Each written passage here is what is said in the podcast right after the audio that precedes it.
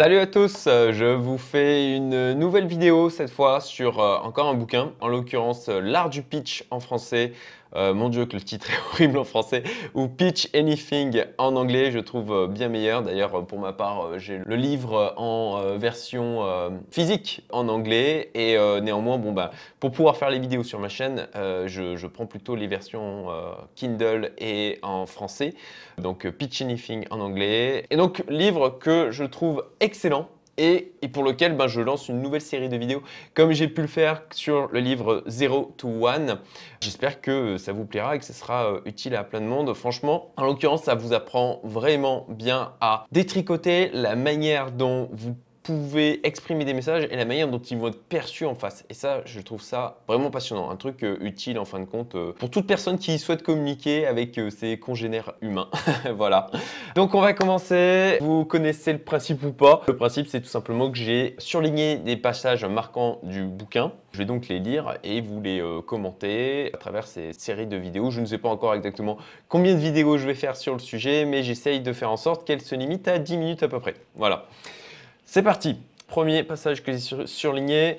Peut-être que vous souhaitez vendre une idée à des investisseurs, convaincre un client de vous choisir vous plutôt que votre concurrent, ou même expliquer à votre patron que vous devriez être mieux payé. Je peux vous aider à progresser dans ce domaine à l'aide des 5 méthodes décortiquées dans ce livre. Voilà, bon bah en clair je vais surligner ce passage parce que ça pose le cadre tout simplement sur le reste du bouquin. La concurrence fait rage. Pendant votre présentation, vos clients sont distraits par des SMS, des emails, des coups de fil, et ça, c'est dans le meilleur des cas.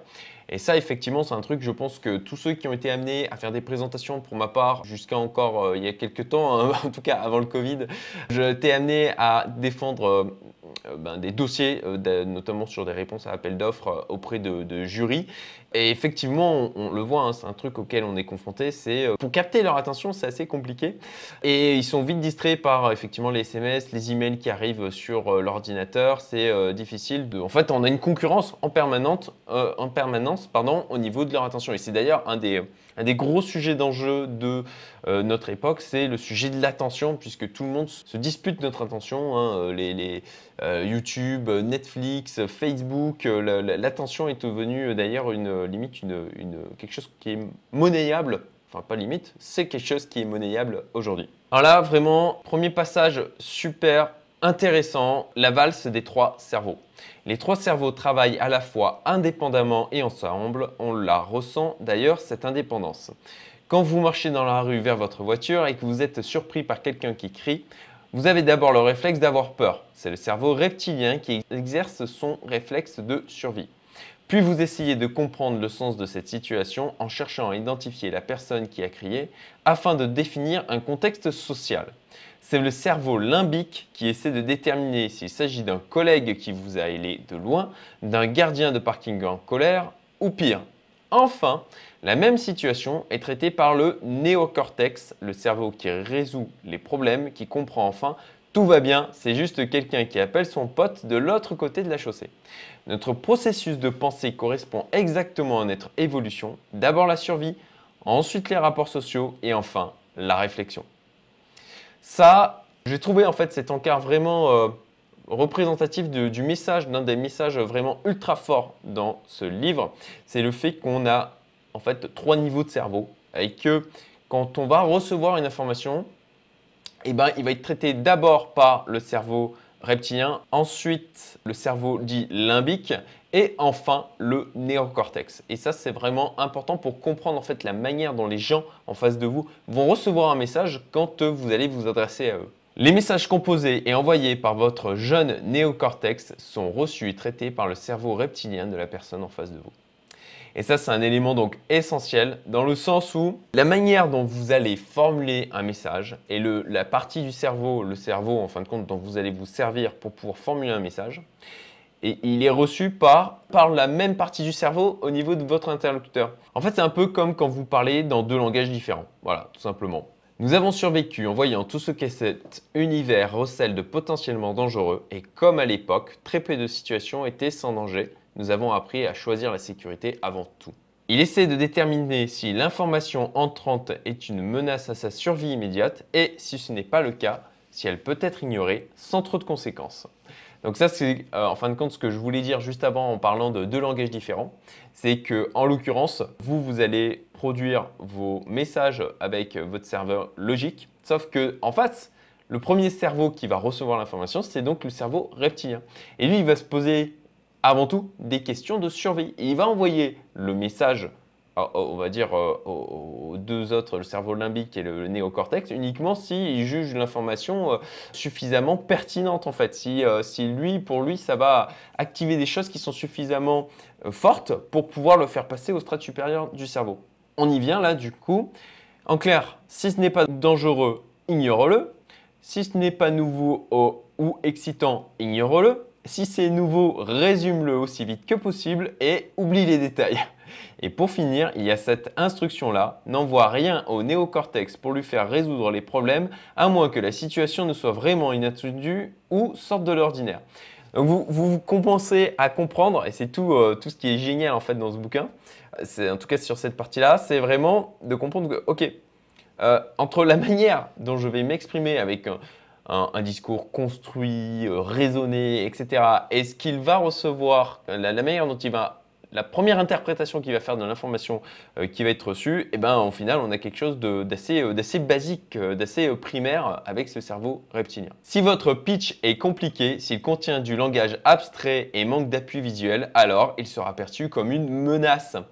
Et ça aussi, c'est super intéressant, c'est que vraiment, pour pouvoir garder et capter l'attention de votre interlocuteur, eh ben, il faut, comme on l'a vu euh, juste avant, il faut que ça soit excitant, il faut que ça provoque suffisamment d'émotions, de choses fortes pour qu'en fait, euh, ben, il, vous accorde cette attention. Premièrement, votre message ne doit pas déclencher des alarmes de peur. Et deuxièmement, il faut vous assurer que votre message soit vu comme quelque chose de positif, d'inattendu et qui sorte de l'ordinaire, une plaisante nouveauté. Bon, bah là aussi, un élément extrêmement important, un élément clé pour comprendre la manière dont il faut euh, s'adresser à vos interlocuteurs. Pour que ce processus soit facile à retenir, j'utilise l'acronyme Chirac.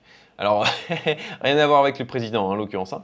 Donc, définir le cadre, raconter l'histoire, révéler l'intrigue, offrir la récompense, trouver le point d'ancrage, décrocher le contrat. Franchement, ok, ça résume le truc. Euh, pour ma part, c'est un truc que j'ai encore un peu du mal à, retenir. Ça me semble un peu compliqué. Sincèrement, euh, encore une fois, euh, c'est un peu meilleur, c'est meilleur en, anglais, mais je voilà, je trouvais que c'était intéressant à surligner parce que ça, ça, ça fait une espèce de point d'ancrage pour résumer un peu euh, l'approche globale. Si tu es encore là, c'est que tu apprécies cette vidéo. Donc pour me remercier, partage-la et si tu veux être tenu au courant des prochaines, abonne-toi. Merci. Ils vont vous promettre que si vous passez 100 coups de fil avec leur technique de vente, vous décrocherez de vente. En d'autres termes, travaillez beaucoup, beaucoup plus dur que tout le monde et vous aurez un taux de réussite de 2% vous trouvez vraiment que réussite est le terme adéquat pour qualifier un taux aussi bas.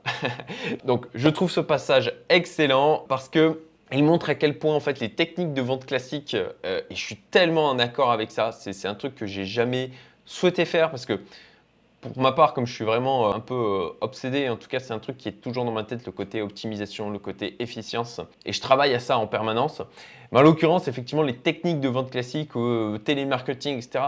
Mais, au final, c'est en mode tellement bulldozer et tellement inefficace. Donc c'est effectivement là, dans le bouquin, notamment un truc qui est mis en avant, c'est que vous pouvez rendre vos discours, votre approche extrêmement efficace. Ce temps passé à être mis en échec 98% du temps, c'est votre vie. Vous ne trouvez pas que c'est un peu grossier de leur part de vous demander de la jeter par la fenêtre il y a une petite faute, là, ils ont mis le jeter. Mais la jeter, jeter en clair votre vie par la fenêtre. Je suis totalement d'accord. Vous imaginez, euh, enfin, c'est un boulot qui, me semble tellement, euh, tellement horrible. Hein. Il, y a, des gens qui le font et je ne sais pas si ça tient de la folie ou du courage. Mais en l'occurrence, euh, passer 98% de son temps à effectivement rencontrer des échecs, waouh, effectivement, voilà, je, suis totalement, et c'est pour ça que j'ai adoré ce bouquin, c'est que je, rentre totalement en résonance avec le, message qu'il porte. En procédant de cette manière, vous serez plus susceptible de vous retrouver à devoir choisir entre les trois contrats que vous préférez sur les cinq pitchs que vous avez faits et qui ont porté leurs fruits. Bon, en clair, là, il dit justement que ce qu'il souhaite nous apprendre, c'est d'avoir le choix, au contraire, d'être tellement convaincant et tellement bon quand on euh, va euh, présenter une offre qu'en fait, on, ait le choix des clients euh, plutôt que, l'inverse. Et c'est complètement l'approche dans laquelle je suis sur l'ensemble de mes business. En tout cas, c'est en tout cas moi un truc qui est dans lequel je me retrouve pleinement. La leçon à tirer de cet exemple est essentielle. Si vous avez à expliquer votre autorité, votre pouvoir, votre position, vos atouts et vos forces, vous n'êtes pas en possession du cadre dominant. Alors là, c'est une partie qu'il a attaquée et euh, où il parle en fait de la notion de cadre. C'est dans le fait que à chaque fois qu'il y a donc euh, deux personnes qui rentrent en interaction, ben en fait, il va y avoir un cadre le cadre d'une des personnes qui va venir dominer celui de l'autre. Et en fait, il explique que si, ben voilà, si on, est, on doit expliquer notre autorité, on doit défendre notre pouvoir ou expliquer pourquoi on a une position supérieure par rapport à les autres, ou, ses atouts ou ses forces, mais c'est qu'en fait, on a, perdu ce cadre dominant. C'est quelque chose qu'on ne doit pas avoir à expliquer et qui doit euh, naturellement être instinctivement même perçu par l'interlocuteur. Alors là, il commence justement à expliquer les différents types de cadres auxquels on peut être confronté, qu'on peut soi-même en fin de compte utiliser. Donc le premier cadre, là, le cadre puissance. Le cadre d'opposition que vous rencontrerez le plus fréquemment dans le monde des affaires est le cadre puissance. Il est émis par l'individu à l'ego surdimensionné. Pour lancer une collision des cadres puissance, ayez recours à une action non agressive mais légèrement inattendue. Privilégiez l'humour et une attitude de défi. Cela attirera l'attention sur vous et lavera votre statut en créant ce que l'on appelle une hégémonie situationnelle. Donc remarquez bien qu'il explique qu'il ne faut pas réagir au cas de puissance en mode agressif et en y allant, on va dire, frontalement, en mode combat. Il faut être subtil. Pour remporter le cadre, le plus important, c'est de refuser quelque chose à votre cible, en toute clarté. Pas maintenant. C'est ma réunion, c'est moi qui décide de l'ordre du jour et rien ne se passera sans que je l'ai décidé. Alors en l'occurrence, là, il explique bien que, en fait, il faut donner un signal qui, encore une fois, va être perçu instinctivement par la cible. Il ne faut pas oublier qu'en face, c'est vraiment le cerveau reptilien qui va recevoir en premier message. Et euh, là, il prend en fait un exemple qui est de laisser traîner, par exemple, un classeur avec écrit euh, notamment confidentiel dessus. Bah, naturellement, quand on rentre euh, comme ça dans une réunion où il y a un truc qui traîne avec écrit confidentiel et où on accueille un prestataire potentiel, euh, on a envie, on a envie, surtout s'il est disponible à proximité de nous, on a envie d'aller d'aller regarder, quoi. on a de la curiosité. Et lui, en fait, euh, ce qu'il utilise là, c'est justement de d'appâter la personne avec ça et lui dire quand il veut s'en emparer, mais lui dire non, stop, pas tout de suite. Il lui reprend en fait le dossier ou le classeur écrit confidentiel dessus et en lui disant non, pas tout de suite, ça sera pour un peu plus tard. Et ça, ça donne un message direct en disant hop, c'est moi qui ai le contrôle, ce n'est pas vous. Donc ça correspond en fait à ce qu'il dit là, eh ben, de refuser quelque chose à votre cible en toute clarté. Personne n'aime être dominé, alors quand vous aurez la maîtrise du cadre, utilisez ce pouvoir d'une façon amusante et qui profite à tous. Ça aussi c'est un truc que j'aime beaucoup, c'est encore une fois que, et, c'est même un truc euh, pour ma part, et dans ma philosophie de vie d'une manière générale, c'est que je préfère et je recherche les positions de pouvoir en fait d'une manière générale, mais pas pour les utiliser en mode coercition, mais plutôt pour les utiliser de manière amusante et qui profite à tout le monde, quoi, d'essayer de l'utiliser d'une manière euh, bienveillante et positive. Et en l'occurrence, c'est ce qui est aussi le message qu'il transmet à, travers ce livre. Et, c'est pour ça que c'est pour ça que j'ai aimé aussi ce bouquin. Hein. c'est parce que ça, ça, me correspond à, en tout cas, je pense que ça correspond à ma manière de faire. Euh, et ben voilà, c'est de dire, ok, une fois que vous avez maîtrisé ce cadre, n'utilisez pas à mauvais escient ce pouvoir. Ne l'utilisez pas pour être agressif. Utilisez d'une manière voilà, pour animer les choses d'une manière amusante et que ça soit profitable pour tout le monde. Vous voulez que l'on déplace l'heure de la réunion D'accord, je peux vous donner 15 minutes pour vous organiser, mais si vous n'êtes pas prêt à ce moment-là, on en restera là. C'est vraiment un élément, je pense que la plupart d'entre vous, si vous avez été amené à rencontrer des clients ou des choses comme ça, ou présenter une offre, euh, là, il donne un exemple assez pertinent qui est, vous devez présenter une offre, et vous avez la personne la plus importante et à laquelle vous souhaitez vous adresser en priorité qui est en retard. Et lui, ce qu'il dit pour garder le contrôle du cadre, eh ben, c'est de ne pas dire ah ben ok, euh, on commence quand même. Non, c'est de dire non, non, proposer de dire ok, ben la personne n'est pas là. Bon ben de ne pas commencer sans la personne pour pouvoir garder le contrôle et de dire ben au contraire, vous voulez qu'on déplace l'heure de la réunion, d'accord, je peux vous donner 15 minutes. Donc tout de suite, C'est moi qui ai le contrôle. Ça envoie instinctivement le fait, et là ça le dit hein, d'ailleurs assez clairement. Hein. Euh, c'est pas de vous mettre en position, encore une fois, d'infériorité par rapport à vos interlocuteurs. C'est ultra important. C'est de reprendre le contrôle et de dire tout de suite Ok, d'accord, la personne n'est pas là, bon ben, bon ben, je peux vous donner 15 minutes, le temps que vous vous organisiez. Si dans 15 minutes la personne n'est pas là, moi je m'en vais. Ça envoie le message pour dire en fait que votre temps a de l'importance. Vous êtes important. Et, et vous n'êtes pas là en approche de euh, serviable, en mode euh, ah j'ai besoin de vous, en mode pour quémander en fin de compte. Non, vous êtes là en mode partenaire. Vous avez des choses à apporter et il faudrait bien de leur côté de bosser avec vous. Toutes les personnes présentes dans la pièce se précipiteront pour trouver une solution, feront tout leur possible pour réparer l'offense et vous empêcher de partir. Vous serez au centre de toutes les attentions. Donc ça c'est vraiment le message de fond. C'est euh, alors bien sûr, hein, parfois ça peut être extrêmement stressant. Néanmoins, il ne faut pas que vous envoyiez le message, un message en clair de faiblesse, un message de disant votre temps, vous ne valez pas la peine que les personnes soient à l'heure pour vous. Et voilà, c'est tout pour aujourd'hui. Si vous voulez avoir la suite, puisque donc c'est une série d'épisodes de vidéos sur ce livre, L'art du pitch ou euh, Pitch Anything en anglais, euh, bah, je mettrai le lien euh, dans, vous avez, ça devrait apparaître par là, s'il y a le nouvel épisode qui est disponible. Sinon, vous pouvez tout simplement vous abonner à la playlist associée, puisque je vais créer du coup une playlist pour pouvoir y intégrer euh, les, euh, les différents épisodes liés à ce livre. Voilà, je vous souhaite une excellente journée et je vous dis à très bientôt donc pour le prochain épisode. Salut